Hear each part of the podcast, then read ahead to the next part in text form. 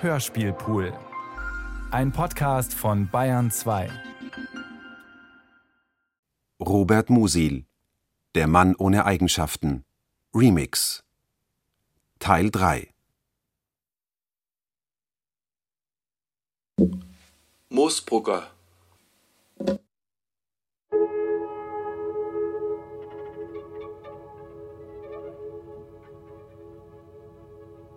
Zu dieser Zeit beschäftigte der Fall Moosbrugger die Öffentlichkeit. Moosbrugger war ein Zimmermann, ein großer, breitschultriger Mensch ohne überflüssiges Fett, mit einem Kopfhaar wie braunes Lamsfell und gutmütig starken Pranken. Gutmütige Kraft und der Wille zum Rechten sprachen auch aus seinem Gesicht. Man blieb wie eingewurzelt stehen, wenn man diesem von Gott mit allen Zeichen der Güte gesegneten Gesicht zum ersten Mal begegnete, denn Moosbrugger war gewöhnlich von zwei bewaffneten Justizsoldaten begleitet und hatte die eng aneinander gebundenen Hände vor dem Leib, an einem starken stählernen Kettchen, dessen Knebel einer seiner Begleiter hielt. Wenn er bemerkte, dass man ihn ansah, zog über sein breites, gutmütiges Gesicht mit dem ungepflegten Haar und dem Schnurrbart samt dazugehöriger Fliege ein Lächeln. Er hatte einen kurzen schwarzen Rock mit hellgrauen Beinkleidern an, seine Haltung war breitbeinig und militärisch, aber dieses Lächeln war es, was die Berichterstatter des Gerichtssaals am meisten beschäftigt hatte. Es mochte ein verlegenes Lächeln sein oder ein verschlagenes, ein ironisches, heimtückisches, schmerzliches, irres, blutrünstiges, unheimliches. Sie tasteten ersichtlich nach widersprechenden Ausdrücken und schienen in diesem Lächeln verzweifelt etwas zu suchen, das sie offenbar in der ganzen redlichen Erscheinung sonst nirgends fanden denn Moosbrugger hatte eine Frauensperson, eine Prostituierte niedersten Ranges, in grauenerregender Weise getötet. Die Berichterstatter hatten genau eine vom Kehlkopf bis zum Genick reichende Halswunde, ebenso die zwei Stichwunden in der Brust, welche das Herz durchbohrten, die zwei in der linken Seite des Rückens und das Abschneiden der Brüste beschrieben, die man fast abheben konnte. Sie hatten ihren Abscheu davor ausgedrückt, aber sie hörten nicht auf, bevor sie 35 Stiche im Bauch gezählt und die fast vom Nabel bis zum Kreuzbein reichende Schnittwunde erklärt hatten. Und es ereignete sich des Weiteren auch das Merkwürdige, dass die krankhaften Ausschreitungen Moosbruggers, als sie noch kaum bekannt geworden waren, schon von tausenden Menschen, welche die Sensationsgier der Zeitungen tadeln, als endlich einmal etwas Interessantes empfunden wurden von eiligen Beamten wie von vierzehnjährigen Söhnen und durch Haussorgen umwölkten Gattinnen. Man seufzte zwar über eine solche Ausgeburt, aber man wurde von ihr innerlicher beschäftigt als vom eigenen Lebensberuf. Ja, es mochte sich ereignen, dass in diesen Tagen beim Zubettgehen ein korrekter Herr Sektionschef oder ein Bankprokurist zu seiner schläfrigen Gattin sagte Was würdest du jetzt anfangen, wenn ich ein Moosbrugger wäre? Ulrich war, als sein Blick auf dieses Gesicht mit den Zeichen der Gotteskindschaft über Handschellen traf, rasch umgekehrt, hatte einem Wachsoldaten des nahegelegenen Landesgerichts einige Zigaretten geschenkt und nach dem Konvoi gefragt, der erst vor kurzem das Tor verlassen haben musste. So erfuhr er, doch so muss derartiges sich wohl früher abgespielt haben, da man es oft in dieser Weise berichtet findet, und Ulrich glaubte beinahe selbst daran, aber die zeitgenössische Wahrheit war, dass er alles bloß in der Zeitung gelesen hatte. Es dauerte noch lange, ehe er Moosbrugger persönlich kennenlernte, und ihn vorher leibhaft zu sehen, gelang ihm nur einmal während der Verhandlung. Die Wahrscheinlichkeit, etwas Ungewöhnliches durch die Zeitung zu erfahren, ist weit größer als die, es zu erleben.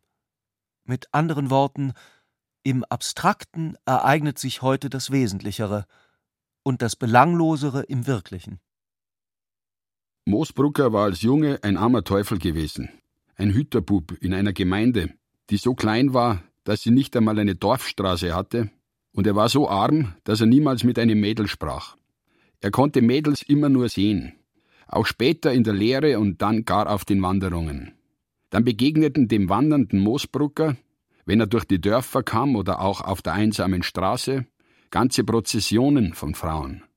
Jetzt eine, und eine halbe Stunde später zwar erst wieder eine Frau, aber wenn sie selbst in so großen Zwischenräumen kamen und gar nichts miteinander zu tun hatten, im Ganzen waren es doch Prozessionen. Moosbrucker war nur ein Zimmermannsgeselle, Ein ganz einsamer Mensch, und obgleich er auf allen Plätzen, wo er arbeitete, von den Kameraden gut gelitten war, hatte er keinen Freund. Der stärkste Trieb wendete von Zeit zu Zeit sein Wesen grausam nach außen.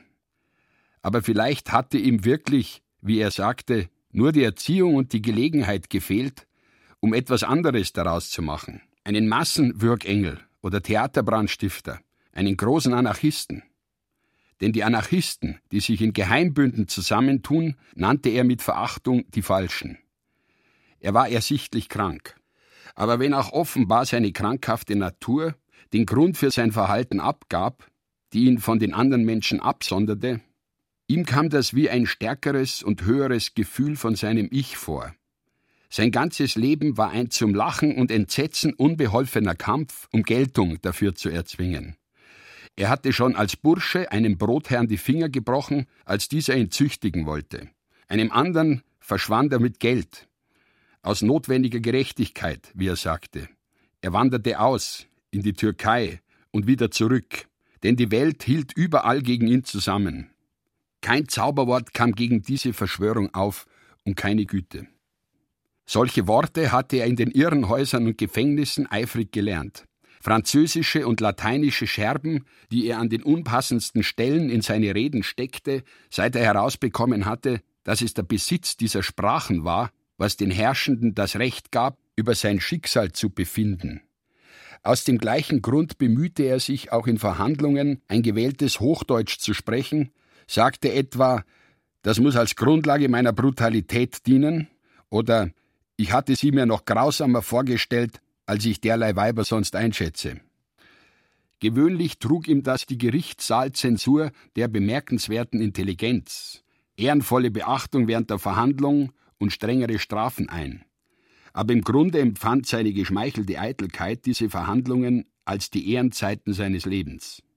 Deshalb hasste er auch niemand so inbrünstig wie die Psychiater, die glaubten sein ganzes schwieriges Wesen mit ein paar Fremdworten abtun zu können, als wäre es für sie eine alltägliche Sache. Wie immer in solchen Fällen schwankten unter dem Druck der sich ihnen überordneten juristischen Vorstellungswelt die medizinischen Gutachten über seinen Geisteszustand, und Moosbrucker ließ sich keine dieser Gelegenheiten entgehen, um in öffentlicher Verhandlung seine Überlegenheit über die Psychiater zu beweisen und sie als aufgeblasene Tröpfe und Schwindler zu entlarven, die ganz unwissend seien und ihn, wenn er simuliere, ins Irrenhaus aufnehmen müssten, statt ihn ins Zuchthaus zu schicken, wohin er gehöre. Denn er leugnete seine Taten nicht, er wollte sie als Unglücksfälle einer großen Lebensauffassung verstanden wissen. Die kichernden Weiber waren vor allem gegen ihn verschworen. Sie hatten alle ihre Schürzenbuben, und das gerade Wort eines ernsten Mannes achteten sie für nichts, wenn nicht gar für eine Beleidigung. Er ging ihnen aus dem Weg, solange er konnte, um sich nicht reizen zu lassen, aber nicht alle Zeit war das möglich. Und so war das Ende jener Nacht gekommen, einer teilnahmslos durchzechten Nacht mit viel Lärm zur Beschwichtigung der inneren Unruhe. Es kann, auch ohne dass man betrunken ist, die Welt unsicher sein. Die Straßenwände wanken wie Kulissen, hinter denen etwas auf das Stichwort wartet, um herauszutreten. Am Rand der Stadt wird es ruhiger, wo man ins freie, vom Mond erhellte Feld kommt. Dort musste Moosbrucker umkehren, um in einem Bogen nach Haus zu finden, und da, bei der eisernen Brücke, sprach ihn das Mädchen an. Es war so ein Mädchen, wie sie sich unten in den Auen an Männer vermieten, ein stellenloses, davongelaufenes Dienstmädchen, eine kleine Person, von der man nur zwei lockende Mausaugen unter dem Kopftuch sah. Moosbrucker wies sie ab und beschleunigte seinen Gang. Aber sie bettelte, dass er sie mit nach Haus nehmen möge. Moosbrucker ging, geradeaus, um die Ecke, schließlich hilflos hin und her. Er machte große Schritte und sie lief neben ihm. Er blieb stehen und sie stand wie ein Schatten. Er zog sie hinter sich drein, das war es. Da machte er noch einen Versuch, sie zu verscheuchen. Er drehte sich um und spuckte ihr zweimal ins Gesicht, aber es half nicht. Sie war unverwundbar. Als sie in die erste, noch sehr düstere Straße kamen, stand ihm der Schweiß auf der Stirn und er zitterte. Er sah nicht zur Seite und wandte sich in ein Kaffeehaus, das noch offen stand. Er stürzte einen schwarzen Kaffee und drei Cognacs hinunter und durfte ruhig sitzen, vielleicht eine Viertelstunde lang. Als er aber zahlte, war wieder der Gedanke da, was er beginnen werde, wenn sie nun draußen gewartet habe. Es gibt solche Gedanken, die wie Bindfaden sind und sich in endlosen Schlingen um Arme und Beine legen.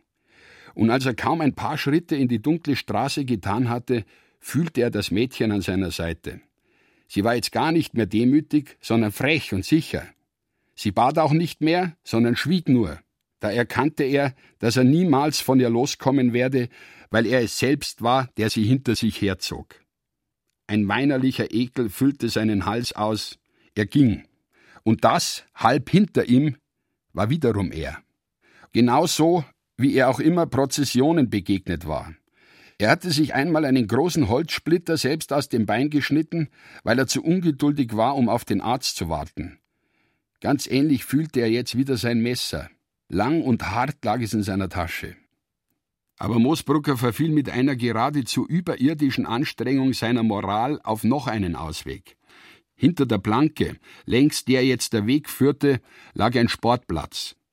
Da war man ganz ungesehen und er bog ein. In dem engen Kassenhäuschen legte er sich nieder und drängte den Kopf in die Ecke, wo es am dunkelsten war. Das weiche, verfluchte zweite Ich legte sich neben ihn. Er tat deshalb so, als ob er gleich einschliefe, um später davonschleichen zu können.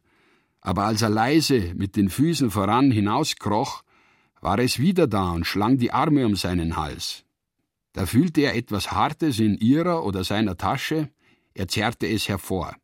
Er wusste nicht recht, war es eine Schere oder ein Messer, er stach damit zu. Sie hatte behauptet, es sei nur eine Schere, aber es war sein Messer. Sie fiel mit dem Kopf in das Häuschen.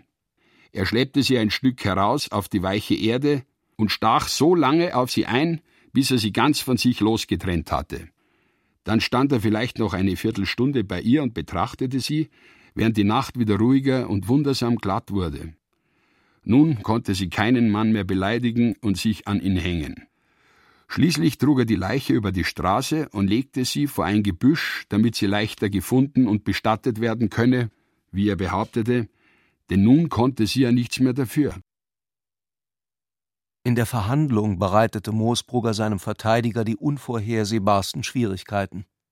Er saß breit wie ein Zuschauer auf seiner Bank, rief dem Staatsanwalt Bravo zu, wenn dieser etwas für seine Gemeingefährlichkeit vorbrachte, das ihm seiner würdig erschien, und teilte lobende Zensuren an Zeugen aus, die erklärten, niemals etwas an ihm bemerkt zu haben, was auf Unzurechnungsfähigkeit schließen ließe. Sie sind ein drolliger Kauz, schmeichelte ihm von Zeit zu Zeit der die Verhandlung leitende Richter und zog gewissenhaft die Schlingen zusammen, die sich der Angeklagte gelegt hatte. Dann stand Moosbrugger einen Augenblick lang erstaunt wie ein in der Arena gehetzter Stier, ließ die Augen wandern und merkte an den Gesichtern der Umsitzenden, was er nicht verstehen konnte, dass er sich abermals eine Lage tiefer in seine Schuld hineingearbeitet hatte. In den Augen des Richters gingen seine Taten von ihm aus. In den seinen waren sie auf ihn zugekommen wie Vögel, die herbeifliegen. Für den Richter war Moosbruck ein besonderer Fall. Für sich war er eine Welt, und es ist sehr schwer, etwas Überzeugendes über eine Welt zu sagen. Es waren zwei Taktiken, die miteinander kämpften, zwei Einheiten und Folgerichtigkeiten. Aber Moosbrucker hatte den ungünstigeren Stand, denn seine seltsamen Schattengründe hätte auch ein Klügerer nicht ausdrücken können. Sie kamen unmittelbar aus dem verwirrt Einsamen seines Lebens, und während alle anderen Leben hundertfach bestehen, in der gleichen Weise gesehen von denen, die sie führen, wie von allen anderen, die sie bestätigen, war sein wahres Leben nur für ihn vorhanden. Es war wie ein Hauch, der sich immerfort deformiert und die Gestalt wechselt. Es war wie der Kampf eines Schattens mit der Wand, und zum Schluss flackerte Moosbruckers Schatten nur noch grässlich. Bei der letzten Verhandlung war Ulrich dabei. Als der Vorsitzende das Gutachten vorlas, das ihn als verantwortlich erklärte, erhob sich Moosbrugger und tat dem Gerichtshof kund, ich bin damit zufrieden und habe meinen Zweck erreicht. Spöttischer Unglaube in den Augen ringsumher antwortete ihm, und er fügte zornig hinzu, Dadurch, dass ich die Anklage erzwungen habe, bin ich mit dem Beweisverfahren zufrieden. Der Vorsitzende, der jetzt ganz strenge und Strafe geworden war, verwies es ihm mit der Bemerkung, dass es dem Gerichtshof nicht auf seine Zufriedenheit ankomme. Dann las er ihm das Todesurteil vor. Genau so, als ob der Unsinn, den Moosbrugger zum Vergnügen aller Anwesenden während der ganzen Verhandlung gesprochen hatte, nun auch einmal ernst beantwortet werden müsste. Dann wurde die Verhandlung geschlossen und alles war vorbei. Da aber wankte doch sein Geist. Er wich zurück, ohnmächtig gegen den Hochmut der Verständnislosen. Er drehte sich um, den schon die Justizsoldaten hinausführten, kämpfte um Worte, reckte die Hände empor und rief mit einer Stimme, welche die Stöße seiner Wächter abschüttelte Ich bin damit zufrieden, wenn ich Ihnen auch gestehen muss, dass Sie einen Irrsinnigen verurteilt haben. Ulrich saß atemlos. Das war deutlich Irrsinn. Und ebenso deutlich bloß ein verzerrter Zusammenhang unserer eigenen Elemente des Seins. Zerstückt und durchdunkelt war es. Aber Ulrich fiel irgendwie ein, wenn die Menschheit als Ganzes träumen könnte, müsste Moosbrugger entstehen. Kakanien. In dem Alter, wo man noch alle Schneider- und Barbierangelegenheiten wichtig nimmt und gerne in den Spiegel blickt, stellt man sich oft auch einen Ort vor, wo man sein Leben zubringen möchte, oder wenigstens einen Ort, wo es Stil hat, zu verweilen, selbst wenn man fühlt, dass man für seine Person nicht gerade gern dort wäre. Eine solche soziale Zwangsvorstellung ist nun schon seit langem eine Art überamerikanische Stadt, wo alles mit der Stoppuhr in der Hand eilt oder stillsteht. Luft und Erde bilden einen Ameisenbau, von den Stockwerken der Verkehrsstraßen durchzogen. Luftzüge, Erdzüge, Untererdzüge, Rohrpostmenschensendungen, Kraftwagenketten rasen horizontal, Schnellaufzüge pumpen vertikal, Menschenmassen von einer Verkehrsebene in die andere.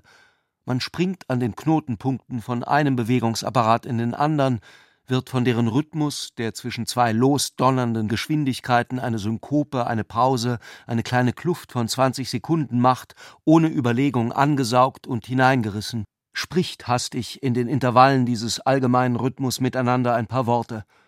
Fragen und Antworten klinken ineinander wie Maschinenglieder.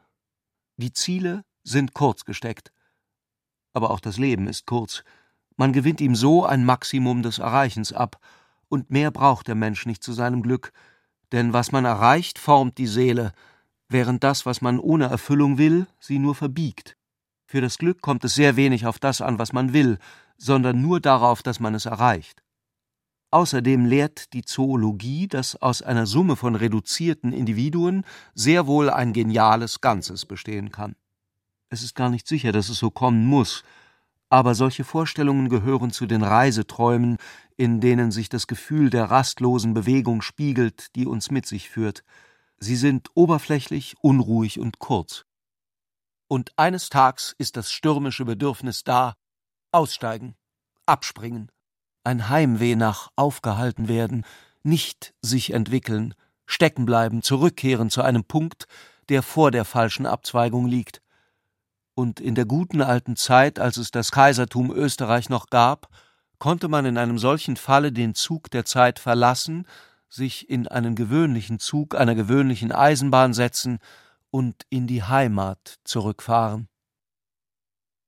Dort in Kakanien, diesem seither untergegangenen, unverstandenen Staat, der in so vielem ohne Anerkennung vorbildlich gewesen ist, gab es auch Tempo, aber nicht zu viel Tempo. So oft man in der Fremde an dieses Land dachte, schwebte vor den Augen die Erinnerung an die weißen, breiten, wohlhabenden Straßen aus der Zeit der Fußmärsche und Extraposten, die es nach allen Richtungen wie Flüsse der Ordnung wie Bänder aus hellem Soldatenzwillig durchzogen und die Länder mit dem papierweißen Arm der Verwaltung umschlangen. Und was für Länder! Gletscher und Meer, Karst und böhmische Kornfelder gab es dort, Nächte an der Adria zirpend von Grillenunruhe und slowakische Dörfer, wo der Rauch aus den Kaminen wie aus aufgestülpten Nasenlöchern stieg und das Dorf zwischen zwei kleinen Hügeln kauerte, als hätte die Erde ein wenig die Lippen geöffnet, um ihr Kind dazwischen zu wärmen. Natürlich rollten auf diesen Straßen auch Automobile, aber nicht zu viel Automobile. Man bereitete die Eroberung der Luft vor, auch hier, aber nicht zu intensiv. Man ließ hier und da ein Schiff nach Südamerika oder Ostasien fahren, aber nicht zu oft. Wie vieles Merkwürdige ließe sich über dieses versunkene Kakanien sagen. Es war zum Beispiel kaiserlich-königlich und war kaiserlich und königlich. Eines der beiden Zeichen KK oder KUK trug dort jede Sache und Person, aber es bedurfte trotzdem einer Geheimwissenschaft, um immer sicher unterscheiden zu können, welche Einrichtungen und Menschen KK und welche KUK zu rufen waren.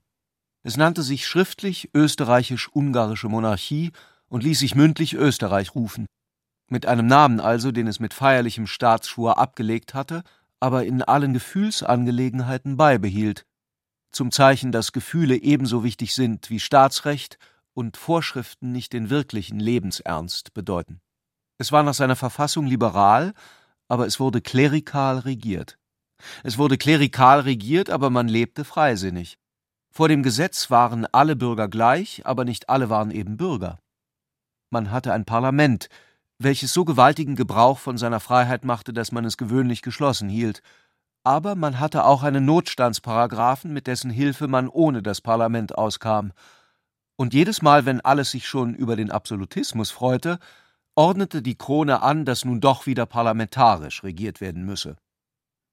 Solcher Geschehnisse gab es viele in diesem Staat, und zu ihnen gehörten auch jene nationalen Kämpfe, die mit Recht die Neugierde Europas auf sich zogen und heute ganz falsch dargestellt werden. Sie waren so heftig, dass ihretwegen die Staatsmaschine mehrmals im Jahr stockte und stillstand, aber in den Zwischenzeiten und Staatspausen kam man ausgezeichnet miteinander aus und tat, als ob nichts gewesen wäre. Und es war auch nichts Wirkliches gewesen.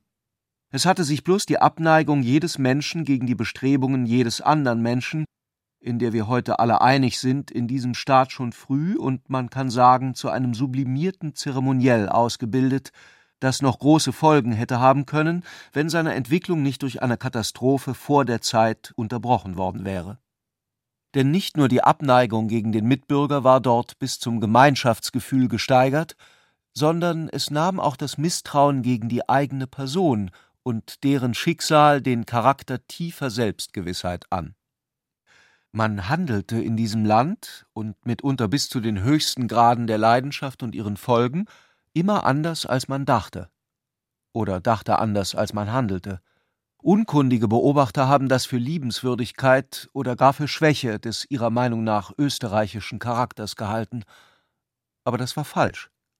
Und es ist immer falsch, die Erscheinungen in einem Land einfach mit dem Charakter seiner Bewohner zu erklären, denn ein Landesbewohner hat mindestens neun Charaktere einen Berufs-, einen National-, einen Staats-, einen Klassen-, einen geographischen, einen Geschlechts-, einen bewussten, einen unbewussten und vielleicht auch noch einen privaten Charakter.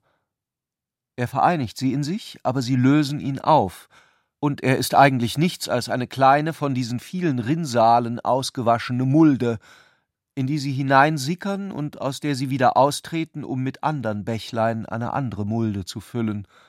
Deshalb hat jeder Erdbewohner auch noch einen zehnten Charakter, und dieser ist nichts als die passive Fantasie unausgefüllter Räume.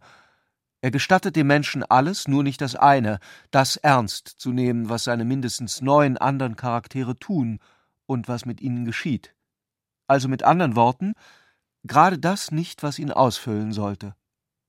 Dieser, wie man zugeben muss, schwer zu beschreibende Raum ist in Italien anders gefärbt und geformt als in England, weil das, was sich von ihm abhebt, andere Farbe und Form hat, und ist doch da und dort der gleiche.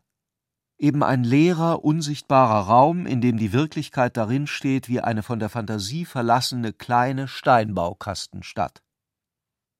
Soweit das nun überhaupt allen Augen sichtbar werden kann, war es in Kakanien geschehen – und darin war Kakanien, ohne dass die Welt es schon wusste, der fortgeschrittenste Staat.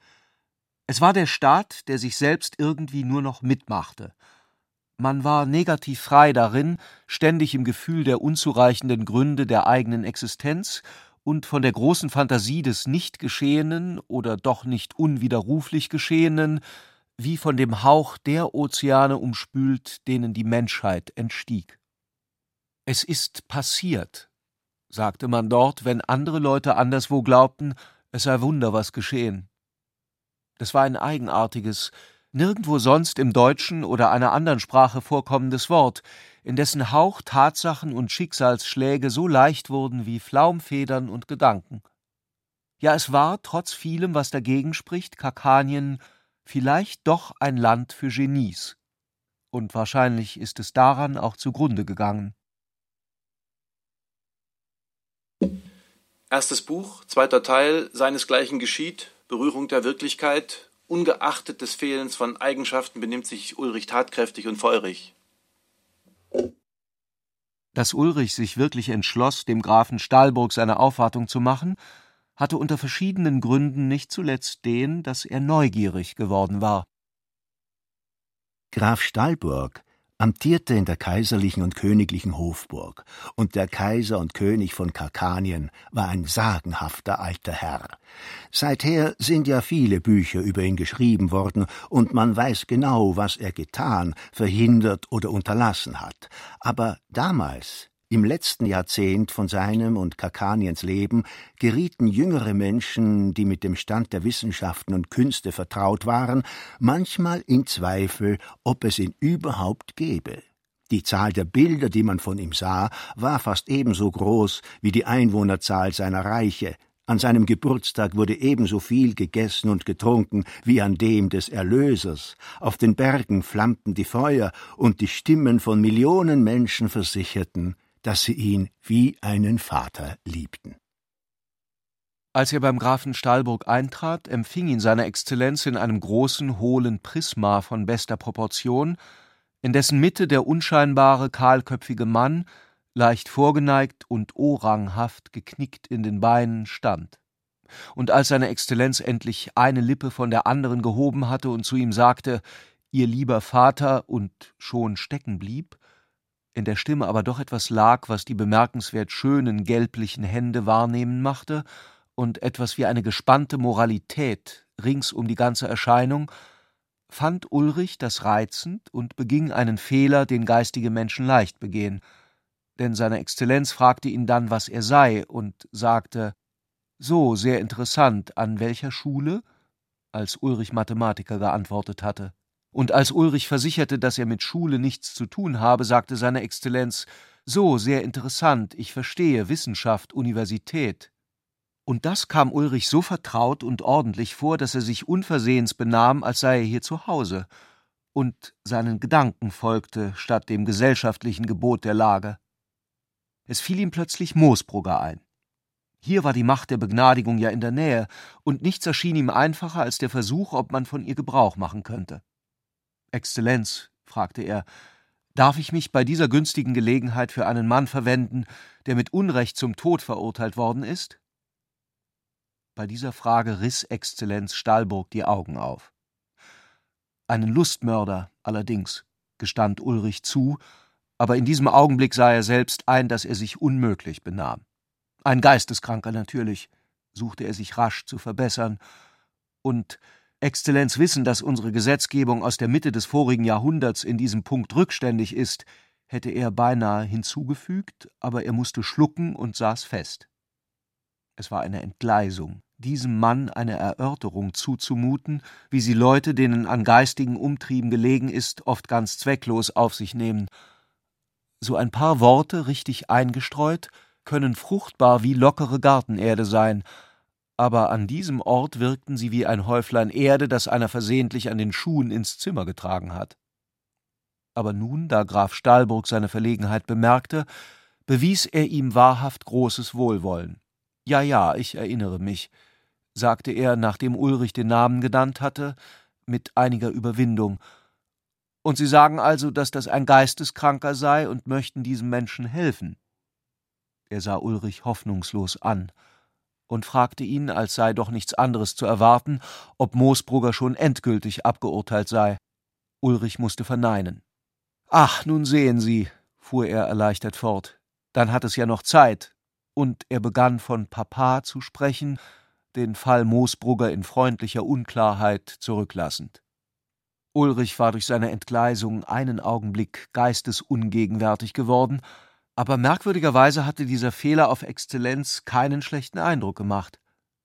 Graf Stahlburg war zwar anfangs beinahe sprachlos gewesen, so als ob man in seiner Gegenwart den Rock ausgezogen hätte, dann aber kam ihm diese Unmittelbarkeit an einem so gut empfohlenen Mann tatkräftig und feurig vor, und er war froh, diese zwei Worte gefunden zu haben, denn er war des Willens, sich einen guten Eindruck zu bilden.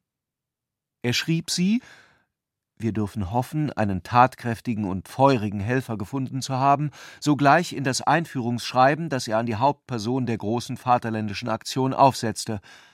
Als Ulrich einige Augenblicke später dieses Schreiben empfing, kam er sich wie ein Kind vor, das man verabschiedet, indem man ihm ein Stückchen Schokolade ins Händchen presst. Die wahre Erfindung der Parallelaktion durch Graf Leinsdorf die wahrhaft treibende Kraft der großen patriotischen Aktion, die von nun an der Abkürzung wegen und weil sie das volle Gewicht eines 70-jährigen Segens und sorgenreichen Jubiläums gegenüber einem bloß 30-jährigen zur Geltung zu bringen hatte, auch die Parallelaktion genannt werden soll, war aber nicht Graf Stahlburg, sondern dessen Freund, seiner Erlaucht Graf Leinsdorf. Der mittelgroße, etwa sechzigjährige Mann saß reglos vor seinem Schreibtisch, die Hände im Schoß verschränkt, und wusste nicht, dass er lächelte. Er trug einen niederen Kragen, weil er Anlage zu einem Blähhals hatte, und einen Knebelbart, entweder aus dem gleichen Grund oder weil er damit ein wenig an die Bilder böhmischer Aristokraten aus der Zeit Wallensteins erinnerte.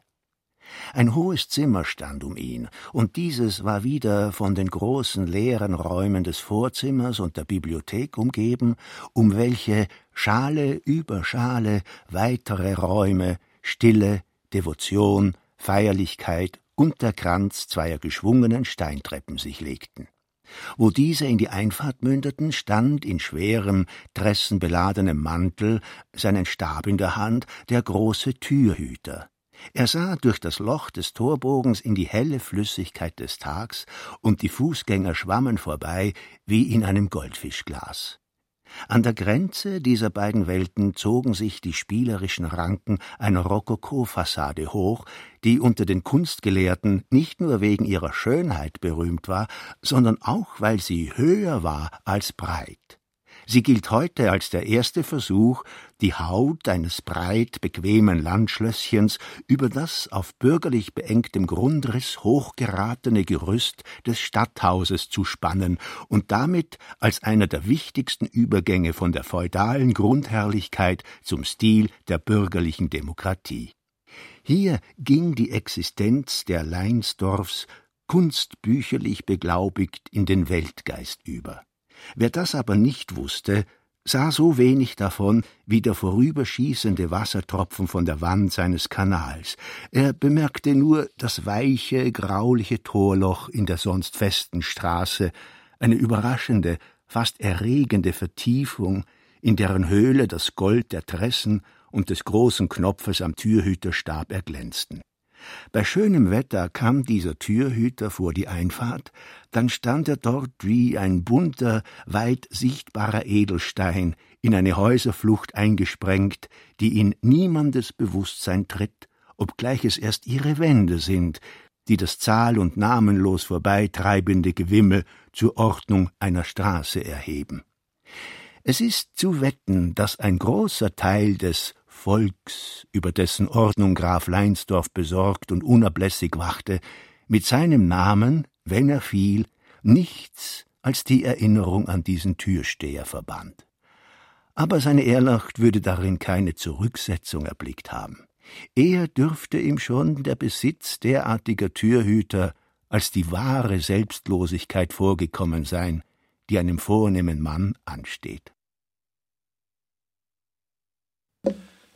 Die Parallelaktion steht in Gestalt einer einflussreichen Dame von unbeschreiblicher geistiger Anmut bereit, Ulrich zu verschlingen. Diesen Grafen Leinsdorf hatte Ulrich nach dem Wunsch des Grafen Stallburg aufsuchen sollen, aber er hatte beschlossen, es nicht zu tun. Dagegen nahm er sich vor, seiner großen Cousine den ihm von seinem Vater empfohlenen Besuch zu machen, weil ihm daran gelegen war, sie einmal mit eigenen Augen zu sehen. Er kannte sie nicht, aber er hatte schon seit einiger Zeit eine ganz besondere Abneigung gegen sie, weil es wiederholt vorkam, dass ihm Leute, die von seiner Verwandtschaft wussten und es gut mit ihm meinten, rieten, diese Frau müssten gerade sie kennenlernen.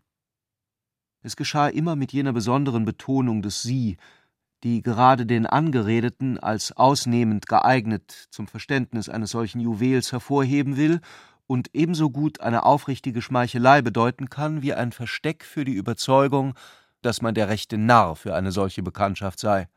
Er hatte sich deshalb schon oft nach den besonderen Eigenschaften dieser Frau erkundigt, aber niemals darauf befriedigende Antwort erhalten.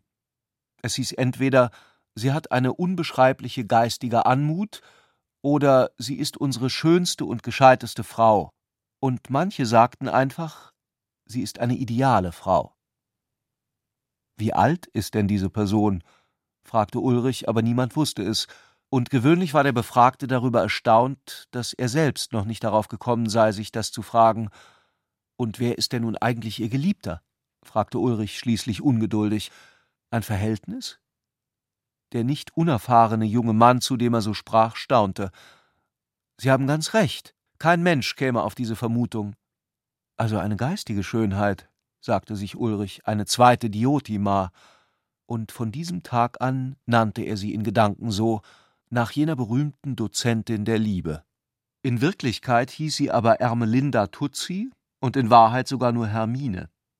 Nun ist Ermelinda zwar nicht einmal die Übersetzung von Hermine, aber sie hatte das Recht auf diesen schönen Namen doch eines Tags durch intuitive Eingebung erworben, indem er plötzlich als höhere Wahrheit vor ihrem geistigen Ohre stand, wenngleich ihr Gatte auch weiterhin Hans und nicht Giovanni hieß und trotz seines Familiennamens die italienische Sprache erst auf der Konsularakademie erlernt hatte. Gegen diesen Sektionschef Tuzzi besaß Ulrich kein geringeres Vorurteil wie gegen seine Gattin. Er war in einem Ministerium, das als Ministerium des Äußern und des kaiserlichen Hauses noch viel feudaler war als die anderen Regierungsbüros der einzige bürgerliche Beamte in maßgebender Stellung, leitete darin die einflussreichste Sektion, galt als die rechte Hand, gerüchtweise sogar als der Kopf seiner Minister und gehörte zu den wenigen Männern, die auf die Geschicke Europas Einfluss hatten. Wenn aber in so stolzer Umgebung ein Bürgerlicher zu solcher Stellung aufsteigt, darf man füglich einen Schluss auf Eigenschaften ziehen, die in einer vorteilhaften Weise persönliche Unentbehrlichkeit mit bescheidenem Zurücktreten können vereinen müssen, und Ulrich war nicht weit davon entfernt, sich den einflussreichen Sektionschef als eine Art properen Kavalleriewachtmeister vorzustellen, der hochadelige Einjährige kommandieren muss. Dazu passte als Ergänzung eine Lebensgefährtin, die er sich trotz der Anpreisungen ihrer Schönheit nicht mehr jung, ehrgeizig und mit einem bürgerlichen Korsett von Bildung dachte. Aber Ulrich wurde überrascht. Als er ihr seine Aufwartung machte, empfing ihn Diotima mit dem nachsichtigen Lächeln der bedeutenden Frau, die weiß, dass sie auch schön ist und den oberflächlichen Männern verzeihen muss, dass sie daran immer zuerst denken. Ich habe sie schon erwartet. Die Hand, welche sie ihm reichte, war fett und gewichtslos. Er hielt sie einen Augenblick zu lang fest, seine Gedanken vermochten sich nicht gleich von dieser Hand zu trennen. Wie ein dickes Blütenblatt lag sie in der seinen. Die spitzen Nägel wie Flügeldecken schienen imstande zu sein, mit ihr jeden Augenblick ins Unwahrscheinliche davonzufliegen. Die Überspanntheit der Frauenhand hatte ihn überwältigt, eines im Grunde ziemlich schamlos menschlichen Organs, das wie eine Hundeschnauze alles betastet, aber öffentlich der Sitz von Treue, Adel und Zartheit ist. Während dieser Sekunden stellte er fest, dass Diotimas Hals mehrere Wülste trug, von zartester Haut überzogen. Ihr Haar war zu einem griechischen Knoten geschlungen, der starr abstand und in seiner Vollkommenheit einem Wespennest glich. Ulrich fühlte sich von etwas Feindseligem bedrängt, einer Lust, diese lächelnde Frau zu empören, aber er konnte sich der Schönheit Diotimas nicht ganz entziehen.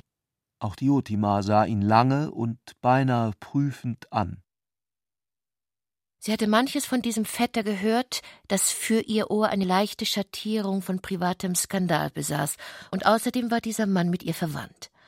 Ulrich nahm wahr, dass auch sie sich dem körperlichen Eindruck nicht ganz entziehen konnte, den er auf sie machte.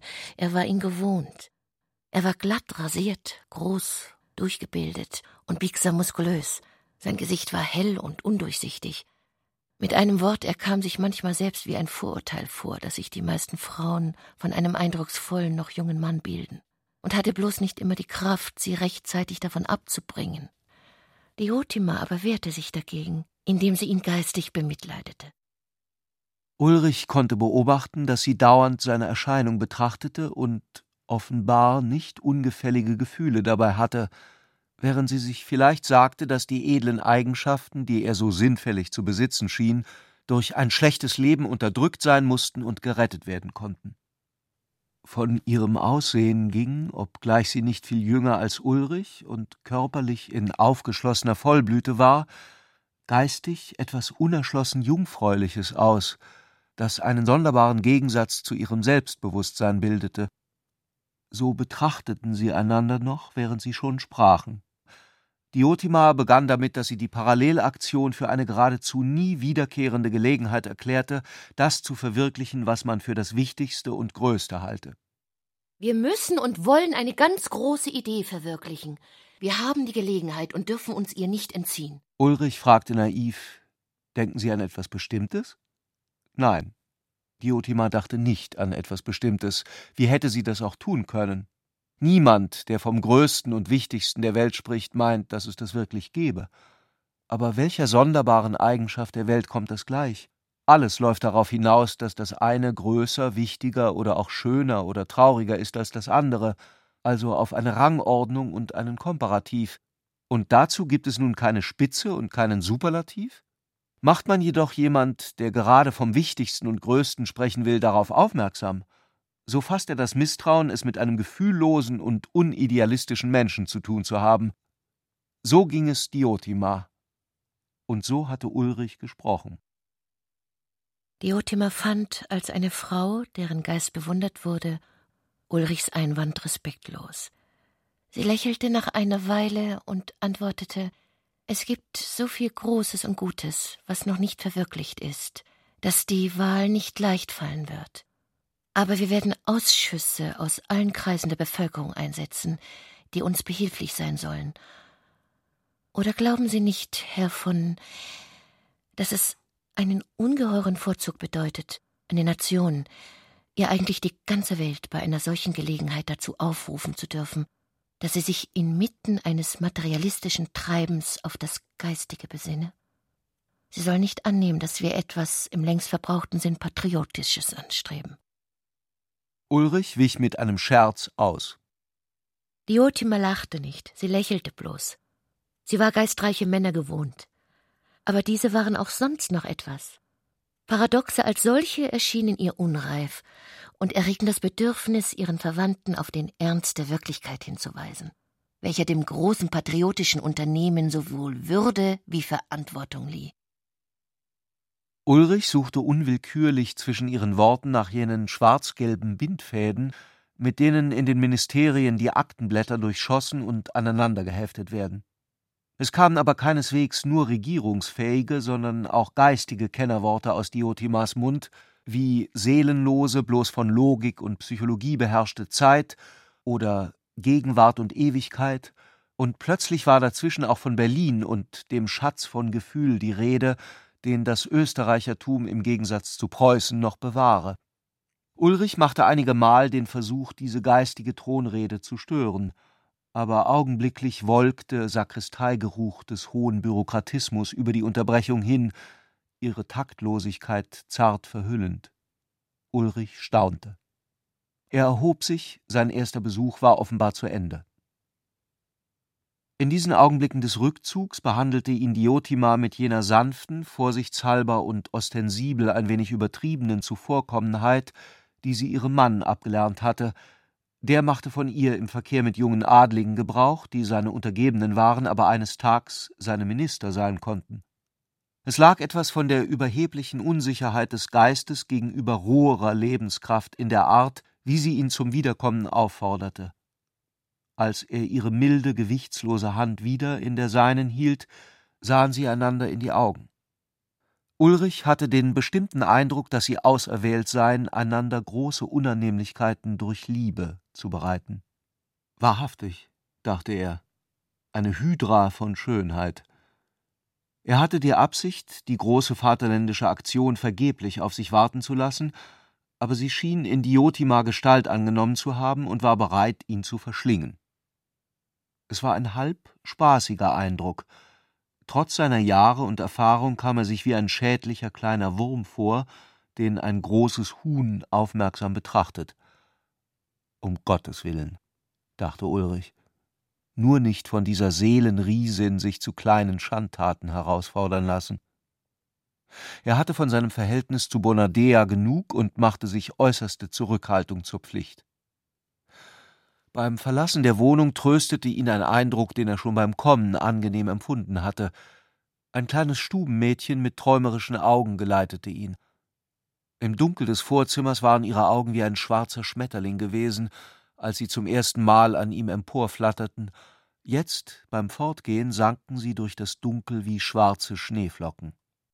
Etwas arabisch oder algerisch-jüdisches, eine Vorstellung, die er nicht deutlich in sich aufgenommen hatte, war so unbeachtet lieblich um diese Kleine, dass Ulrich auch jetzt vergaß, sich das Mädchen genau anzusehen.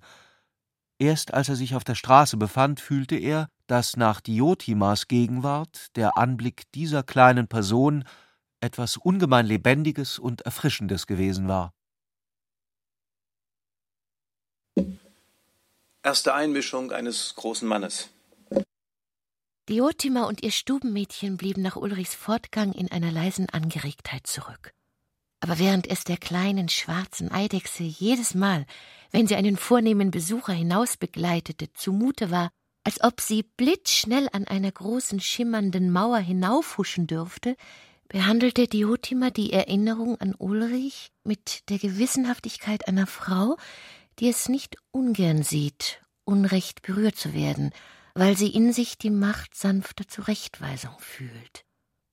Ulrich wusste nicht, dass am gleichen Tag ein anderer Mann in ihr Leben getreten war, der sich unter ihr wie ein riesiger Aussichtsberg emporhob. Dr. Paul Arnheim hatte ihr kurz nach seinem Eintreffen seine Aufwartung gemacht. Er war unermesslich reich. Sein Vater war der mächtigste Beherrscher des eisernen Deutschland und sogar Sektionschef Tutsi hatte sich zu diesem Wortspiel herbeigelassen. Tutsis Grundsatz war, dass man im Ausdruck sparsam sein müsse und Wortspiele, wenn man ihre auch im geistvollen Gespräch nicht ganz entbehren könne, niemals zu gut sein dürfen, weil das bürgerlich sei. Er selbst hatte seiner Gattin empfohlen, den Besuch mit Auszeichnung zu behandeln, denn wenn diese Art Leute im Deutschen Reich auch noch nicht obenauf waren, und an Einfluss bei Hof nicht mit den Krupps verglichen werden konnten, so konnte dies seiner Ansicht nach immerhin morgen der Fall sein. Und er fügte den Inhalt eines intimen Gerüchts hinzu, wonach dieser Sohn, der übrigens schon weit über vierzig war, durchaus nicht bloß nach der Stellung seines Vaters strebe, sondern auf den Zug der Zeit und seine internationalen Beziehungen gestützt, sich auf eine Reichsministerschaft vorbereite. Nach der Meinung des Sektionschefs Tutsi war dies freilich ganz und gar ausgeschlossen, außer es ginge ein Weltuntergang voran.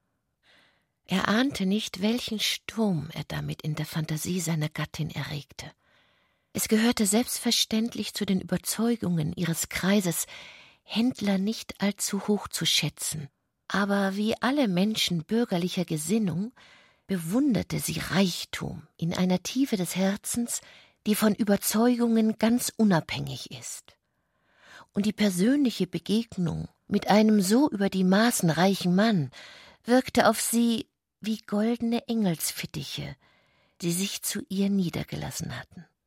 Ermelinda Tutsi war seit dem Aufstieg ihres Gatten den Verkehr mit Ruhm und Reichtum wohl nicht ungewohnt, aber Ruhm, durch geistige Leistungen erworben, zerfließt merkwürdig rasch sobald man mit seinen Trägern verkehrt, und feudaler Reichtum hat entweder die Form törichter Schulden junger Attachés, oder er ist an einen überlieferten Lebensstil gebunden, ohne je das überschäumende, frei aufgehäufter Geldberge zu gewinnen und den sprühend ausgeschütteten Schauder des Goldes, mit dem große Banken oder Weltindustrien ihre Geschäfte besorgen.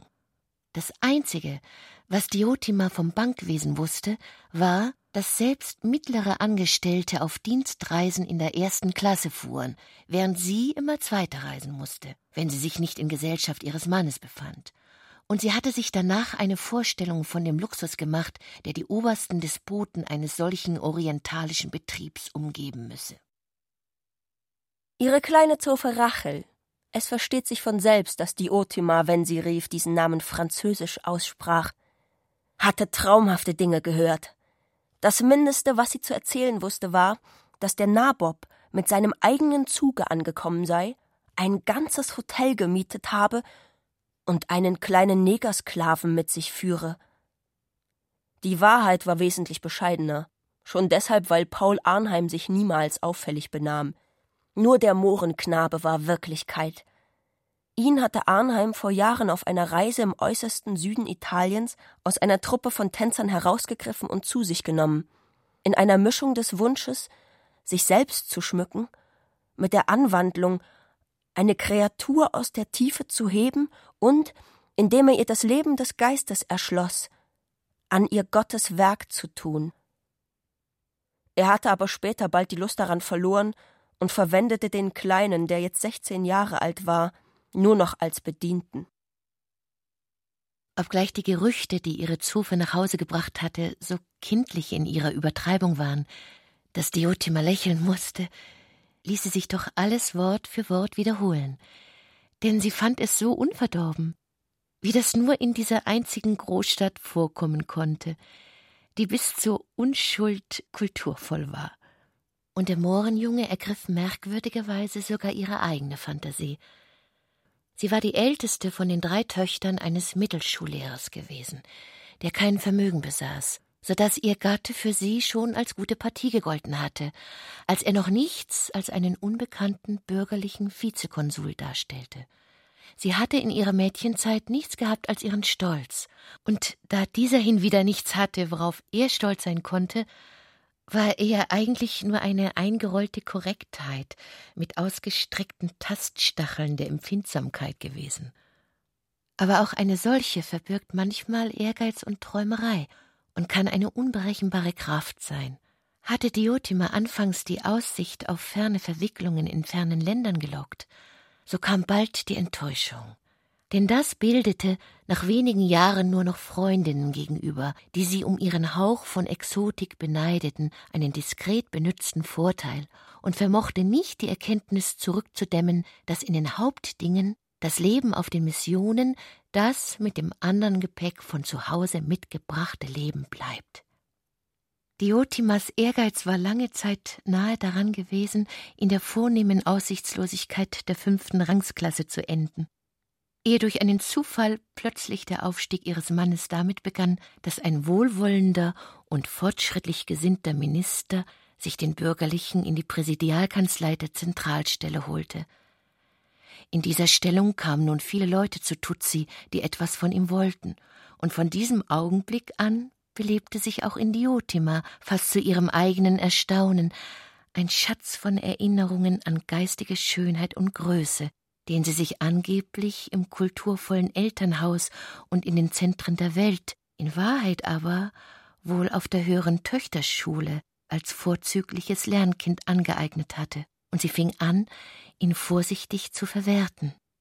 Der nüchterne, aber ungemein verlässliche Verstand ihres Mannes hatte die Aufmerksamkeit unwillkürlich auch auf sie gelenkt, und sie handelte nun vollkommen arglos wie ein feuchtes Schwämmchen, welches das wieder von sich gibt, was es ohne besondere Verwendung in sich aufgespeichert hat, indem sie, sobald sie wahrnahm, dass man ihre geistigen Vorzüge bemerkte, mit großer Freude kleine, hochgeistige Ideen an passenden Plätzen in ihre Unterhaltung einflocht. Und allmählich, während ihr Mann weiter emporstieg, fanden sich immer mehr Leute ein, die seine Nähe suchten, und ihr Haus wurde zu einem Salon, der in dem Ruf stand, dass Gesellschaft und Geist dort einander begegneten. Jetzt, im Verkehr mit Menschen, die auf verschiedenen Gebieten etwas bedeuteten, begann Diotima auch ernstlich sich selbst zu entdecken. Ihre Korrektheit, die noch immer aufpasste wie in der Schule, das Gelernte gut behielt und es zu einer freundlichen Einheit verknüpfte, wurde geradezu von selbst zu Geist, einfach durch Erweiterung. Und das Haus Tutsi gewann eine anerkannte Stellung.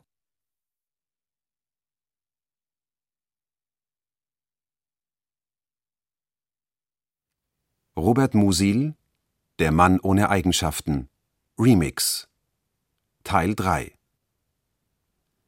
Mit Ulrich Mattes, Josef Bierbichler, Wolfgang Hübsch, Angela Winkler, Nadine Geiersbach und Klaus Buhlert. Regieassistenz Martin Trauner. Ton und Technik Hans Scheck, Wilfried Hauer, Susanne Herzig und Angelika Haller. Wissenschaftliche Beratung Walter Fanta. Konzept und Skript Katharina Agathos und Herbert Kapfer. Skript und Regie Klaus Buhlert. Produktion Bayerischer Rundfunk 2004. In Zusammenarbeit mit Hörverlag, Belleville Verlag und dem Robert Musil Institut Klagenfurt